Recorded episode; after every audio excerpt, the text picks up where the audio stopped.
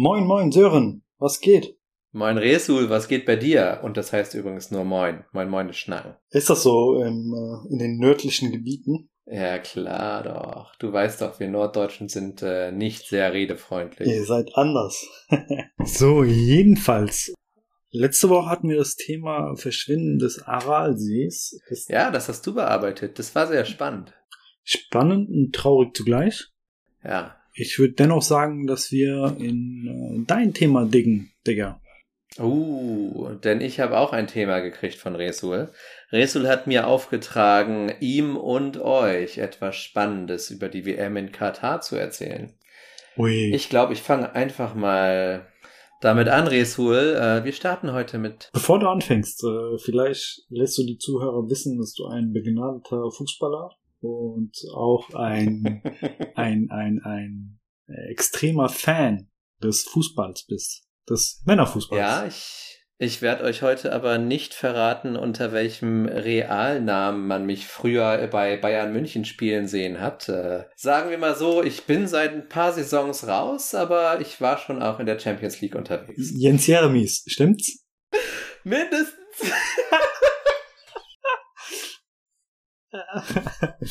ja, kein, mindestens, mindestens. kein Techniker. Nein, nein, nein, nein, Kein nein. Techniker, aber Kein Er Techniker, hat's hingekriegt. harter Kämpfer, Jens Jeremies. Die Frisur passt, oder?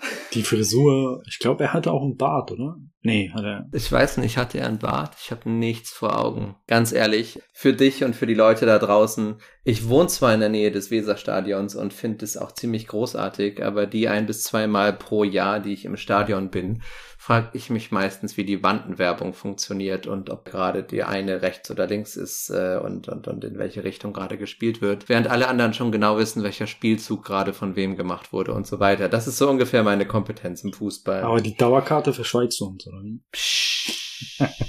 Na gut, ich bin, ich bin, ich bin ganz ohr, Sören. Dann äh, äh, leg, leg mal los, bitte. Wir starten gleich mit einer Frage an dich. Kannst du dir vorstellen, Resul, was Katar überhaupt mit Fußball zu tun hat und wann dort, und jetzt kommt die Frage, überhaupt erst eine Liga gegründet wurde? Boah, also ganz ehrlich, ähm, wenn man in Europa wohnt und lebt, hört man sehr, sehr selten aus Fußballligen aus anderen Herrenländern oder sogar aus anderen Kontinenten. Es muss schon was Extremes, was Auffälliges passiert sein, dass man überhaupt mitkriegt, was in anderen Kontinenten passiert. Und, und äh, unter diesem Gesichtspunkt würde ich sagen, erstens keine Ahnung, zweitens ähm, relativ, relativ spät, also vielleicht vor 20 Jahren. Vor 20 Jahren. Ha, falsch, Resul. Ähm, weißt du, wann die Bundesliga gegründet wurde? 63. 1963. Tatsächlich wurde auch 1963 der erste Fußballverband in Katar gegründet. Und ähm, dann gab es aber noch keine echte Liga, dann gab es erstmal eine inoffizielle Liga und 72, 73 war dann die erste Saison der sogenannten Qatar Stars League.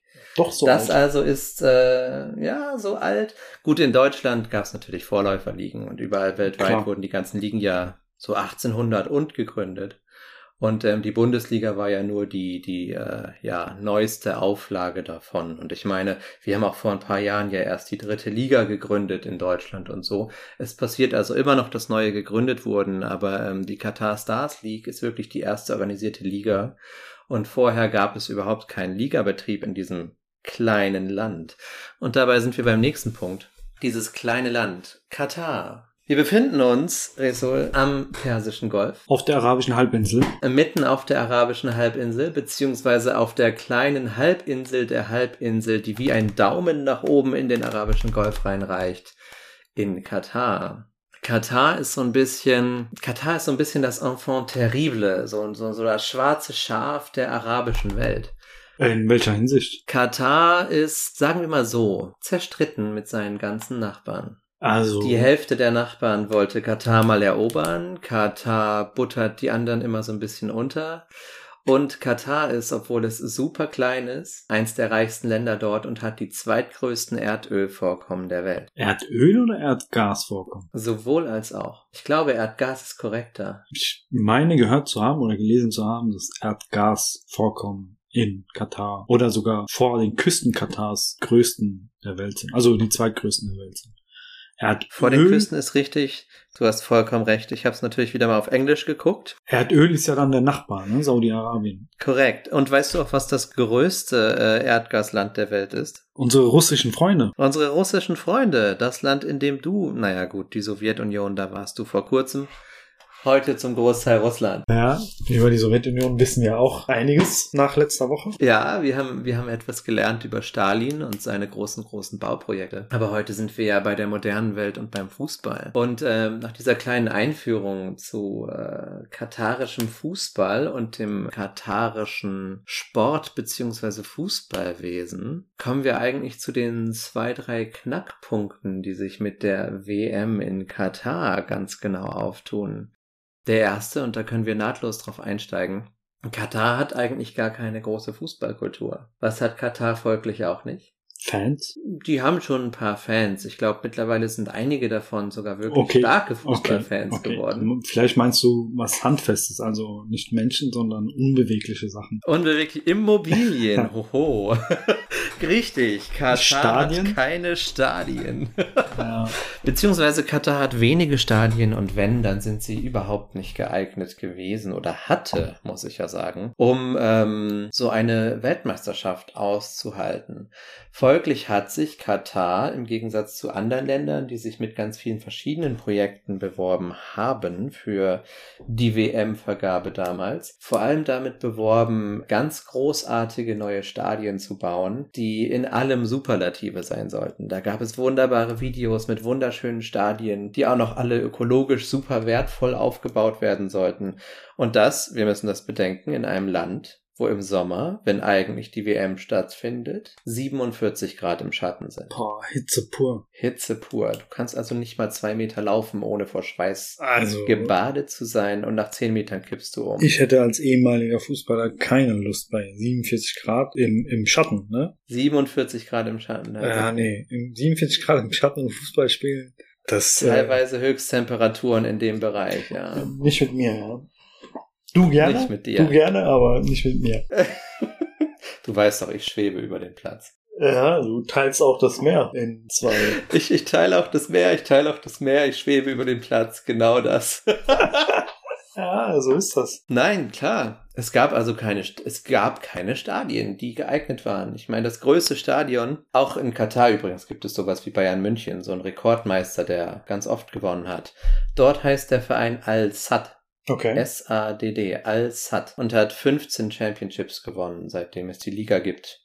Der zweitmeiste Katar SC hat nur acht gewonnen, also es ist wirklich ein relativ großer Abstand, nicht ganz so groß wie Bayern zu. Wer ist Platz zwei? Dortmund oder immer noch Mönchengladbach? Eine kleine Zwischenfrage. Wie groß ist Katar? Wie viele Einwohner hat Katar? Ah, gut, dass du fragst, Resul. Da wären wir nämlich gleich noch zugekommen. Achso, okay. Aber ich kann das ein wenig vorziehen. Katar nämlich hat Stadien und als hat mit dem größten Stadion deutlich weniger als 20.000 Sitzplätze. Denn selbst wenn die sportbegeisterten Kataris dahin rennen und alle wirklich Fußballfans da sind, kriegen die so ein Stadion eigentlich nicht voll. In diesem Land leben nämlich ungefähr 2,4 Millionen Menschen. 2,4 Millionen. Okay. Was meinst du? Wie viele davon sind tatsächlich Kataris? Das ist eine gute Frage. Ich weiß, dass viele Migranten beispielsweise in, in, in den Vereinigten Arabischen Emiraten leben. Ich denke mal, ähnlich wird es dann in Katar sein. Hm? Also 2,4 Millionen Einwohner, dann würde ich sagen 500.000 Kataris. Das ist gar nicht mal so schlecht. Gar nicht mal so schlecht. Das wäre ja in Prozent. dann- 20 Prozent so. Ja, ja. Es sind genau 18 Prozent. Boah. 18 Prozent.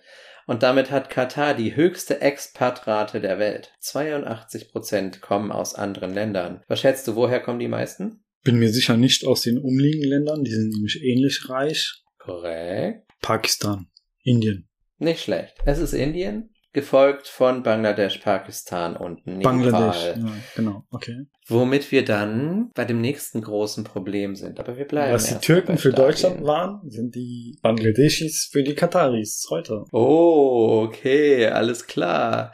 Resul, es kommt nachher tatsächlich auch noch was in diesem Gespräch, das wir heute haben, das dich nochmal so eine ähnliche Sache sa sagen lassen wird. Aber da kommen wir noch. Okay, hin. let's see. Erstmal reden wir weiter über diese Stadien, über die Stadien und die Gastarbeiter. Wir haben also tatsächlich ein Land aufgepasst, das nur 2,4 Millionen Einwohner hat, von denen 18 Prozent wirklich die katarische Nationalmannschaft anfeuern würden, von denen ganz wenige überhaupt nur Fußballfans sind. Fußball hat keine große Kultur dort. Fußball ist aber von dem Herrscher Katars, einem Emir. Was ist ein Emir, Resul? Auf der arabischen Halbinsel werden ja Gebiete auch in Emirate unterteilt oder geteilt. Und äh, ein Emirat untersteht einem Emir, also ein, ein Fürst, ein König. Ein Fürst. Ein König. Fürst ist eine gute Einordnung. König ist wahrscheinlich ein bisschen zu hoch. Herzog oder so ähnlich könnte man es wahrscheinlich einordnen in diesem europäischen System, das wir haben. Plus, minus. Er hat das Sagen. Er ist der Chef von, er ist der Chef von der Janze.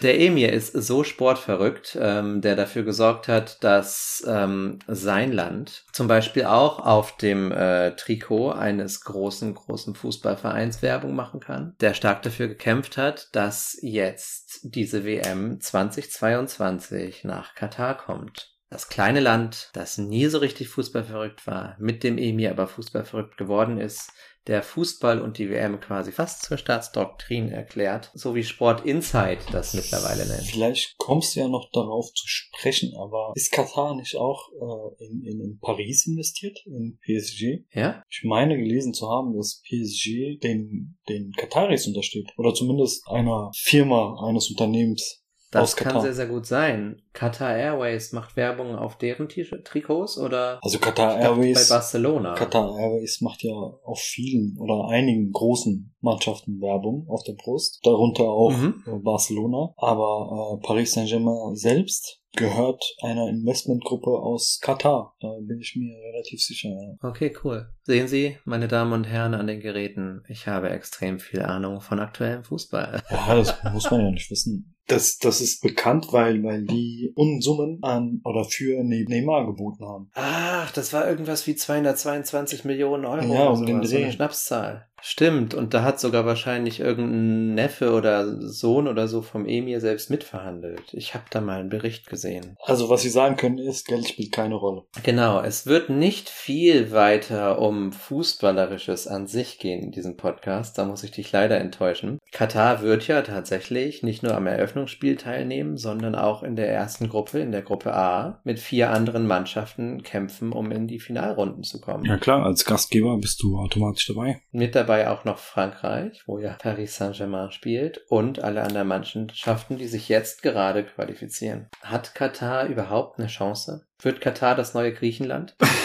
Ohne Otto Rehakles? Ähm, ja, ich weiß nicht, wer der Trainer der katarischen Mannschaft ist, aber ich denke nicht, dass Rehagel äh, aus seinem Rentnerdasein herausgesprungen ist und jetzt oder nun die Mannschaft leitet. Und entsprechend bin ich der Meinung oder sage voraus, dass Katar wenig Mhm. Chancen auf Finaleinzug oder überhaupt auf Achtelfinale, Viertelfinale hat. Ja, das denke ich nämlich auch. Also aus diesem Grund habe ich mich auch sportlich nicht weiter damit beschäftigt, wo oder wie die katarische Nationalmannschaft einzuordnen ist. Bei uns geht es ja um was ganz anderes. Vor diesem Hintergrund hätte ich eine Frage an dich, Sören. Äh, Ja, jetzt, los. wir wissen jetzt, dass Kataris und Katar selbst wenig fußballerisch zu bieten hat. Das heißt, die Hm. Fußballkultur ist relativ dezent. Sie ist vorhanden und sie ist mittlerweile ja, wie gesagt, fast zur Staatsdoktrin geworden. Alle Menschen dort fiebern der WM entgegen.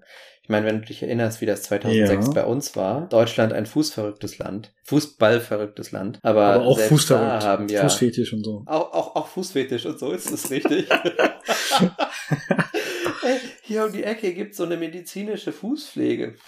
Das ist eine ziemliche Schlange manchmal. Ja, die, die, die hat mich kontaktiert, die Inhaberin, die meinte, du bist dort täglich. Ich bin dort nicht täglich, ich bin immer da, wo diese kleinen Fische an den Füßen rumknabbern. Kennst du das? Ja, soll gesund sein. Ist geil, ist geil. Ja. Es fühlt sich richtig komisch an, Mann. Aber danach sind die Füße so weich. Ah, Göttlich. meine Frage. Ähm, bevor wir, äh, viele Kritiker sagen ja, Katar, schön und gut, die können wahrscheinlich auch Stadien bauen, haben das Geld dazu, aber die Fußballkultur, die fehlt diesem Land.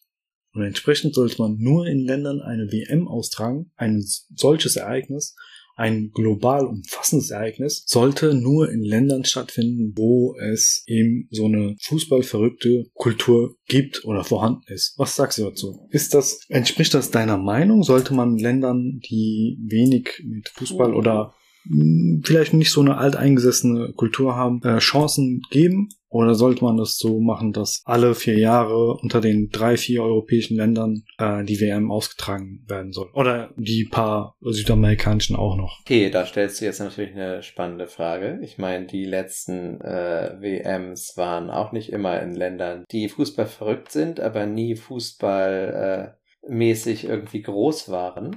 Klar, Katar ist auch Teil der Welt, äh, also kann die WM dort ausgetragen werden. Die letzte WM die in, äh, in Russland stattgefunden hat, war ja auch wiederum ein Land, das auch eine, eine Geschichte hat.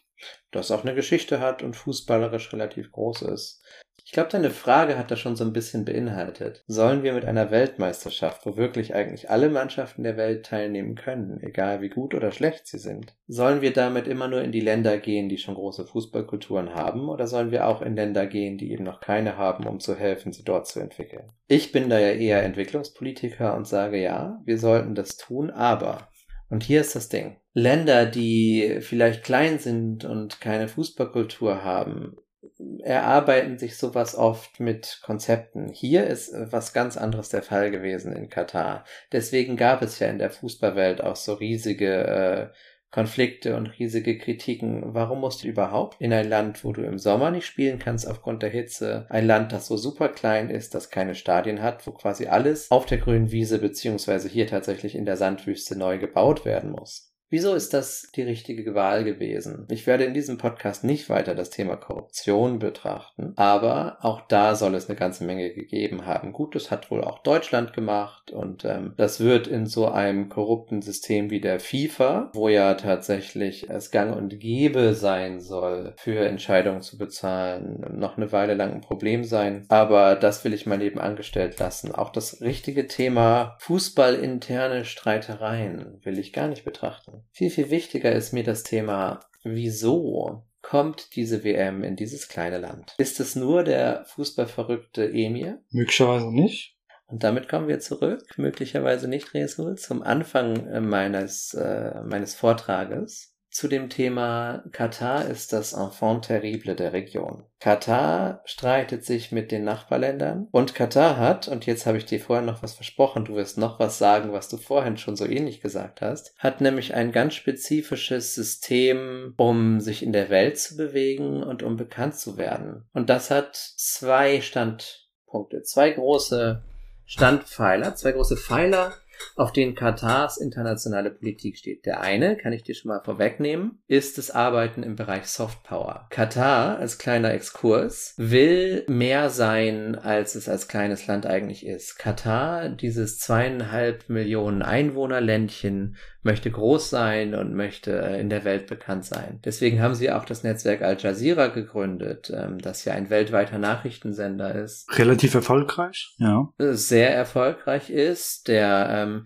in gewissem Maße sogar sehr liberal und frei ist, aber in anderen mm, Maßen auch wieder nicht so. Denn obwohl dort sehr, sehr gerne die Nachbarländer kritisiert werden, wird ja Katar selbst nicht kritisiert zum Beispiel. Es wird Katar immer sehr, sehr gerne im besten Licht dargestellt und alle, auch arabischen, aber anderen Länder auf der Welt, gerne sehr liberal und kritisch behandelt. Ja, also ich würde meinen Arbeitgeber auch nicht kritisieren, öffentlich. Ja, aber, aber deutsche Medien hauen auch gerne auf Deutschen rum und Al Jazeera ist gut. Okay. Al Jazeera übrigens gar nicht so negativ. Ne? Ich sage ja, es ist sehr, sehr oft ähm, sehr liberal hat ganz viel Einwirkung gehabt, zum Beispiel im, im arabischen Frühling. Viel davon, was von Land zu Land geschwappt ist, ist halt durch Al Jazeera im Nachbarland bekannt worden, äh, geworden und ähm, hat zu weiteren Protesten geführt, was ich als sehr positiv betrachte. Das ist die eine Seite, Softpower. Mhm. Die andere Seite ist das internationale Bündnissystem. Und jetzt, Resul, Was meinst du denn, mit welchen Ländern hat Katar die intensivsten wirtschaftlichen, politischen Bündnisse? Na klar, mit äh, Nordkorea, Iran, Aha. ähm, was gehört noch zum Achse, zur Achse des Bösen? Venezuela, Russland, China. Ich weiß, dass äh, Katar äh, relativ gut mit der Türkei dasteht, beispielsweise. Korrekt, das ist zum Beispiel eine Verbindung. Türkei hat 2016 was gemacht in Katar? Öl eingekauft, äh, Gas eingekauft, keine Ahnung. Die Türkei hat ihre erste ausländische Militärbasis eröffnet Ach so. in Katar. Ja. Mit mittlerweile bis zu 5000 Soldaten und damit einen äh, großen militärischen Stützpunkt in den Golfstaaten. Außerdem ist Katar ähm, deutlich, deutlich westlich eingeordnet, verortet sich sehr im Bereich der USA und hat extrem starke Wirtschaftsverbindungen mit Japan, ähm, ist zum Beispiel der größte ähm, Erdöllieferant für Japan etc. Also wirklich stark im westlichen Wirtschaftssystem integriert, hat auch eine große ähm, amerikanische Militärbasis und ist so ein bisschen ähm, in diesem Gleichklang aus, aus, aus Kritik der Nachbarländer plus Bündnissystem mit Ländern, die den Nachbarländern nicht so wohlgesonnen sind, verschrien dort. Und es gibt auch immer so ein bisschen, das ist mit dem arabischen Frühling nochmal stärker geworden, die Tendenz, Al Jazeera zum Beispiel in Ägypten oder, oder Tunesien zu verbieten, beziehungsweise jetzt seit kurzem Saudi-Arabien, die ähm, Katar boykottieren und sogar überlegt haben, die Landesgrenze äh, aufzubuddeln, um Katar zu einer komplett abgeschiedenen Insel zu machen, also quasi einen Katar Kanal durch Katars Grenze zu buddeln. Ach, wird dieses Ziel verfolgt? Immer noch? Nee, das waren Vorschläge ähm, der Hardliner in Hm, Saudi-Arabien, okay. aber das wird wohl nicht gemacht. Aber die Überlegung gab es tatsächlich. Und ähm, so wird Katar gesehen von den Nachbarländern. Aber in dieser, in dieser Größenordnung bewegt sich Katar international und deswegen will Katar in der Welt halt auch einfach bekannt und gut angesehen sein und nicht, wie es in der Historie schon passiert ist, zum Beispiel von Bahrain oder von ähm, Kuwait, auch mal angegriffen werden. Und das ist so ein bisschen die Idee. Deswegen haben wir ähm, auf der einen Vielleicht Seite nochmal kurz für unsere Zuhörer. Bahrain wurde ja angegriffen vom Nachbarland Saudi-Arabien und Kuwait als kleines Land vom Nachbarland Irak. Und davor will sich Katar schützen. Nochmal kurz zusammengefasst. Ja, nicht nur das, sondern Katar ist tatsächlich von den beiden erwähnten Ländern auch schon mal angegriffen worden. Ach, okay. In der Vergangenheit. Genau, also Katar hat ähm, im, im Golf, in der Golfregion eine Sonderstellung. Ähm, als du eben von der Achse des Bösen sprachst, hattest du mit einem Land sogar tatsächlich recht. Katar hat auch eine ziemlich intensive Beziehung zum Iran und gilt für Wobei ich nochmal betonen muss, der Begriff Achse des Bösen ist in meinem Sprachgebrauch nicht zu finden.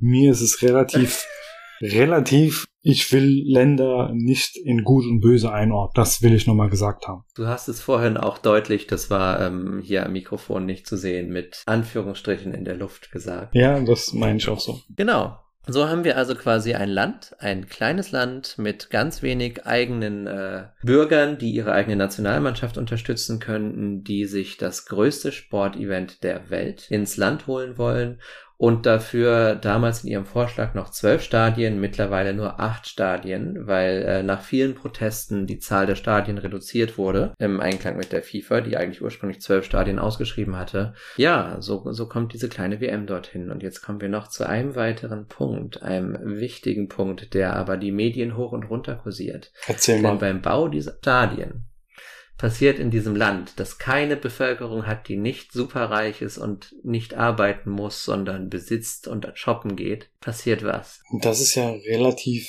umfassend eigentlich schon in den Medien vorzufinden. Ja, die Menschenrechtslage, ne? Die, die Arbeiter sind Gastarbeiter vor allem. Gastarbeiter, die werden eher als Sklaven gehalten und müssen, auf Deutsch gesagt, die Drecksarbeit schnell und äh, effektiv ausführen, ohne Rücksicht auf Verluste. In dem Falle auf die Gesundheit. Ja? Und wirklich nicht nur auf die Gesundheit, sondern ohne Rücksicht auf das Leben. Es ist wirklich so, dass diese Menschenrechtslage in Katar katastrophal war, super katastrophal war. An dieser Stelle habe ich zweimal deutlich wahr gesagt, weil ich am Ende noch einen kleinen Twist einbauen werde. Es Okay. ist also so, dass es in Katar ein interessantes System gab, interessant deutlich in Anführungsstrichen, das Kefala-System. Was passiert dort? Migrantische Arbeiter werden angeworben, vor allem in Ländern wie Indien, Bangladesch, Pakistan und Nepal. Sie werden nach Katar gelockt mit höheren Löhnen, jedenfalls als vor Ort, die aber für Katar, das mittlerweile pro Kopf reichste Land der Welt, war übrigens im Mittelalter das ärmste Land der Welt über Jahrhunderte, mittlerweile pro Kopf das reichste Land der Welt. Ja, Erdgas sei Dank. Da werden dann so Löhne ausbezahlt wie 180 Euro im Monat für äh, 12 Stunden Plackerei am Tag. Und es ist da wirklich Plackerei, denn bei dieser Hitze arbeitest du teilweise unter ganz kruden Sicherheitsvorkehrungen am Bau der glitzerndsten, schönsten, neuesten, modernsten Stadien der Welt, was ja schon ein, ein Riesengegensatz ist. Und das alles auf diesem Kafala-System aufbauend, das bedeutet, deine Firma, bei der du arbeitest, nimmt dir deinen Pass ab. Sie Nein. kann komplett über dich bestimmen. Du hast keine Rechte. Du bist quasi Arbeiter, Das heißt, ohne du kannst, Mensch zu sein. du kannst nicht abhauen, wenn du keinen Bock auf die Arbeit hast. Du kannst nicht abhauen. Du bist versklavt. Du kannst nicht ausreisen. Du wirst nicht am Flughafen oder an den Landesgrenzen. Es gibt nur zwei Straßen aus dem Land heraus. Beide nach Saudi-Arabien. Beide stärkstens kontrolliert und die ganze Grenze ist mit einem Zaun geschützt. Eh hinter einer Wüste, die du kaum durchqueren kannst, Ja. wenn du nicht einen gut klimatisierten SUV hast, den du ja als Gastarbeiter nicht hast. Das heißt, du bist dort Gefangen. völlig abhängig von deinem Arbeitgeber und die zahlen dir dann im Regelfall auch Löhne nicht. Das heißt Löhne, die Hungerlöhne sind für ein Land, in dem die Mieten so hoch sind wie in New York City. Ist das so, ja? Es ist so. Tatsächlich kannst du in Doha und in den umliegenden Städten und äh, das heißt in Katar, dass 95, ich glaube 95 Prozent der Menschen tatsächlich wohnen dort in Städten und 85 Prozent im Großraum Doha. Ähm, hast du Mieten komplett wie in New York. Es ist auch eine Skyline voller Wolkenkratzer. Es ist alles am Glitzern. Es ist alles wunderschön. Und dann bist du Gastarbeiter aus diesen Ländern. Es gibt natürlich auch bevorzugte Gastarbeiter, bevorzugte migrantische Arbeiter, die dann aus England kommen oder die größte Expat-Community kommt aus den USA oder eben tatsächlich auch aus Saudi-Arabien. Also auch da gibt es äh, eine ganze Menge Einwohner. Ja, traurig. Aber, genau, aber die haben Geld. Und wenn du jemand bist, der die Arbeit leistet und kein Geld hast, lebst du von 180 Euro in einer Welt, wo du dir mit 180 Euro einen Tag leisten kannst. Und diese 180 Euro werden dir nicht ausbezahlt, weil diese Arbeitgeber dich damit noch mehr unter Kontrolle haben. Denn du bleibst ja auch da, um dein Geld zu kriegen. Mhm. Du flüchtest ja nicht. Nun ist es ja eine FIFA-WM. Das ist natürlich der FIFA bewusst, denke ich jetzt mal. Wird da was dagegen unternommen? Das ist der FIFA seit langem bewusst gewesen und die FIFA hat da ganz lange viel zu wenig getan. Also nichts. Und nichts ist nicht ganz richtig. Sie hat das totgeschwiegen und sie haben auch deutlich Fehlinformationen dazu gesendet. Sie haben vor Ort immer darauf hingewiesen, wie es so schön heißt, dass man sich doch bitte an internationales Arbeitsrecht halten sollte. Die Kontrolle wurde dann aber der ILO überlassen, der Internationalen Arbeiterorganisation, International Labour Organization, die tatsächlich eigentlich ja ein sehr guter internationaler Verband ist, die sich in vielen Ländern gut darum kümmern. Aber Resul, wie es so ist, mit dem letzten Wechsel des Vorortbeauftragten ist der Pegel der Kritik hart zurückgegangen. Denkst du, Woran das wohl liegen mag? denkst du, der hat katarisches Geld in seinen Taschen? Hm. Das ist straight up Korruption. Ich glaube auch, dass das straight up Korruption ist. Ja.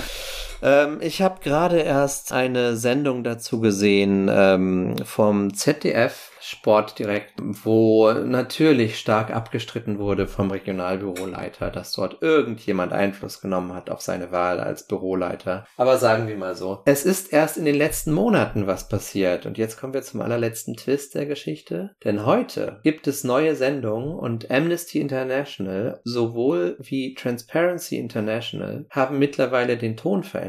Bezüglich. Folgendes ist passiert, Ja. Russell. Das Kafala-System ist auf dem Papier seit einem Jahr abgeschafft. Mhm. Nachdem eigentlich angekündigt war, es 2014 abzuschaffen, haben sie es 2019, 2020 tatsächlich geschafft. Das heißt, Kafala findet noch statt, aber inoffiziell. Offiziell ist es abgeschafft. Offiziell dürfen die Menschen ihre Pässe nicht mehr abgenommen bekommen. Und, das habe ich noch gar nicht erwähnt, Teil des Kafala-Systems war es auch, ähm, dass du die Arbeitgeber nicht wechseln darfst, wenn der alte Arbeitgeber dem nicht zustimmt. Also du warst wirklich rechtfrei als Gastarbeiter. Das im Jahre 2020, 2021. Das ist Das schon, in unserer modernen Zeit. Das- moderne Sklaverei. das ist schon heftig. Vor allen Dingen sind es ja Konstrukte oder Produkte, die aus dem Westen dorthin projiziert werden. Also so eine FIFA-WM hat ja erst äh, in Europa stattgefunden und wir vergeben das an ein Land, das quasi äh, Menschen verachtet. Wir heißt ja tatsächlich, die FIFA wird ja auch nicht von Europäern gesteuert. Ja, aber wenn wir mal ehrlich sind, die größten, na, die. Die größten Zahler der FIFA und die größten Stimmrechte haben tatsächlich die drei großen Verbände. Die, die was zu Ähm, sagen haben, sind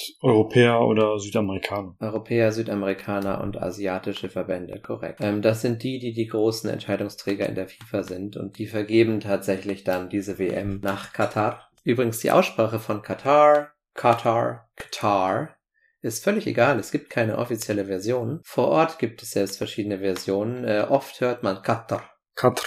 Katar. Ich weiß nicht, ob ich es richtig ausspreche, aber es hört man relativ oft in den Videos, die selbst von Al Bedeutet ja vier auf Französisch, ja. Richtig. Und gibt es als Auto von Renault? Genau, Katr. Ja, weiß ich gar nicht. Vielleicht. Ja, die äh, wichtigste Frage, die hast du ja noch gar nicht beantwortet. Menschenrechte hin oder her. Wer wird denn Weltmeister? Das Resul ist eine Frage für den Dezember 2022. Wieso Dezember, fragst du jetzt? Die Weltmeisterschaft findet doch eigentlich im Juni, Juli statt. Nein, in Katar ist sie im Winter. In Katar ist sie im Winter. Aber Resul, frage ich dich da. In Katar werden die Stadien doch, obwohl so viele grüne Versprechen da sind, alle voll klimatisiert. Aha, guter Punkt. Keine Ahnung, warum.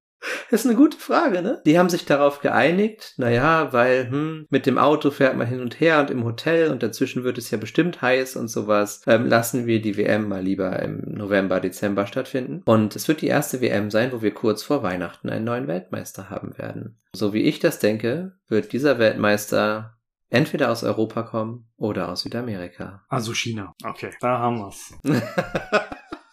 Resu, eine allerletzte Frage habe ich aber noch für dich. Hau raus. Was denkst du gefällt mir an einem der neuesten, dieser neuen Stadien am allerbesten? Kennst du dich mit den Stadien in Katar ein bisschen aus? Null. Gar nicht. Stell dir vor, eins von den acht Stadien, die jetzt gebaut werden. Übrigens, ein einziges wird später noch voll genutzt als Fußballstadion. Eins. Was passiert mit den acht. anderen? Die werden umgewandelt, zum Beispiel in Einkaufszentren. Das eine wird zur Shopping Mall, das nächste wird zu einer großen Moschee. Das nächste wird zu ähm, einem sogenannten Community Center. Und bei einem, das gefällt mir richtig, richtig gut, das wird ähm, temporär. Das wird aus Containern gebaut und fast trotzdem 40.000 Menschen. Und dieses Stadion wird nachher gespendet an Länder, die äh, des, dem globalen Süden angehören Mhm. um dort Sportprojekte durchzuführen. Und es kann in zwei, drei oder sogar vier andere Stadien oder ähm, Tribünenprojekte für Kunst, Kultur und so weiter umgebaut werden. Und dieses Stadion steht am alten Hafen äh, Katars und sieht wunderschön aus. Ziemlich bunt, voller bunter Container. Also einen positiven, ein positiver Aspekt. Das ist wirklich ein positiver Aspekt und das ist was, was man darüber loben kann. Und wo ich gerade schon dabei war, auch Amnesty International und Transparency International wirklich nicht verdächtig, dass dort große Korruptionsskandale zu erwarten sind. Selbst die Leute sagen, es ist viel schiefgelaufen in Katar. Aber die Leute, die ähm, dort gearbeitet haben, die Gastarbeiter und so weiter, finden wahrscheinlich alle trotzdem nicht, dass man die äh, WM boykottieren sollte Mhm. Sondern dass man sich weiterhin positiv auch nach der WM für mehr Arbeiterrechte und Menschenrechte, das ist ja noch ein Thema, das ich überhaupt nicht erwähnt hatte, weil mir der Exkurs dann zu groß und zu lang geworden ist. Menschenrechte wie Frauenrechte oder LGBTI-Rechte sind dort auch, ähm, wie leider aus der gesamten Region zu erwarten, sehr deutlich eingeschränkt. Und man soll sich am besten weiterhin dafür einsetzen, statt zu ja, Boykottieren. boykottieren. Ja, es war ja im Gespräch hier in Deutschland, in den Medien vor allen Dingen, wieso die DFL es zulässt, überhaupt, oder warum die DFL nicht zu, zu, zu, zu einem Boykott aufruft. Aber gut, wir haben ein paar positive Aspekte genannt. Ich finde Ja. auch, es ist was anderes. Ich bin auch pro Ausweitung der WM-Vergabe, nicht nur an die bekannten Länder, die normalerweise immer zum Zug kommen. Gerne arabische Halbinsel. Ich meine, im Winter kurz vor Weihnachten habe ich auch nichts Besseres vor, als nach Katar zu fliegen. Von dem her würde ich sagen, lass mal dahin fliegen, oder? Wollen wir nach Katar fliegen? Eine Fanmeile gibt's da bestimmt. Und ja, wird bestimmt spannend. Ah, Digga, lass mal machen. Ja, ich, ich bin dabei. Ja, Resul, das war's für heute mit meiner Geschichte über die WM in Katar. Ich fand es mega spannend, sich damit mal zu beschäftigen, obwohl ich eigentlich die Augen davor zugedrückt habe, weil mich sowas meistens nervt. Fußball und das ganze Trara drumherum. Ja. Ah, im Großen Was und hast du Ganzen. dir erwartet, als du mir das Thema gegeben hast? Im Großen und Ganzen genau das. Ich war mir nicht dessen bewusst, dass in Katar überhaupt so eine Art Fußball-Euphorie vorhanden ist, dass da so eine Art Kultur schon besteht. Das ist mir neu. Ich habe gelernt, dass es möglicherweise Besserung in den Medien hört man oder liest man ja meistens nur die negativen Seiten. Vielleicht sind die auch erdrückend, weiß ich jetzt nicht. Kann sein. Dennoch wollte ich und muss ich natürlich für mich selbst wissen, gibt es da Wege, um Katar dazu zu bewegen, mehr für die Arbeiter zu tun, mehr für Demokratie oder Richtung Demokratie Weg einzuschlagen. Und von dem her, wir sehen positive Schritte. Natürlich ist das nicht das Hm. Ende, ne? Ja, ist ein weiter Weg. Aber Und das Wichtige ist, der Druck muss aufrechterhalten werden. das ist halt die andere Frage. Wird der Druck noch genauso hoch bleiben? Ne? Nach der WM Ja. ist vor der WM, aber nicht vor der WM in Katar, sondern in einem ganz anderen Land möglicherweise. Und dann ist Katar vergessen. Als Nachricht wird bleiben für die Geschichte der Gewinner und der zweite Gewinner. Das war's. Katar wird auf der Weltbühne bleiben und ähm, wir werden einen neuen Weltmeister haben und Katar wird bekannt bleiben. So. Ob dann das Schicksal der Menschen dort, denn auch nach dem Bau der Stadien wird dort noch weiter massiv gebaut werden. Es arbeiten Leute in Haushalten, dort gibt es noch in jedem Haushalt Hausbedienstete, die fast alle aus diesen Ländern kommen, oder aus, aus, aus dem südlichen Asien, aus der indischen Halbinsel, von der indischen Halbinsel, so heißt es. Die werden weiter im Blickfeld sein müssen und wir sollten uns alle hier in Europa, themendigger.eu will ich dazu einmal sagen, wir sind ein europäisches Projekt, das nach außen guckt. Gerne abchecken. Gerne abchecken, Leute. Themenliga.eu. Checkt uns aus. Wir haben eine, unsere Twitter-Seite, Instagram und Facebook. Lasst äh, Kommentare da. Lasst von euch hören. Gebt uns Feedback. Gebt uns Feedback, das ist wirklich eine coole Art, um zu wissen, dass wir auch ankommen, dass wir auch wissen, was wir besser machen können oder nicht besser machen können, ähm, weil wir schon so perfekt sind, Resu vor allem, ihr wisst es. Was ihr auch machen könnt, was super cool ist, ihr könnt Resul oder mir auch eine Mail schicken mit Themenvorschlägen, die derjenige dann dem anderen geben kann, damit uns nie die Themen ausgeben, denn wir werden weiter nach Themen diggen. Die E-Mail-Adressen dazu findet ihr auf den jeweiligen äh, Social Media Apps. Checkt uns aus. Twitter, Instagram, Facebook. Lasst von euch hören. Und damit, ciao.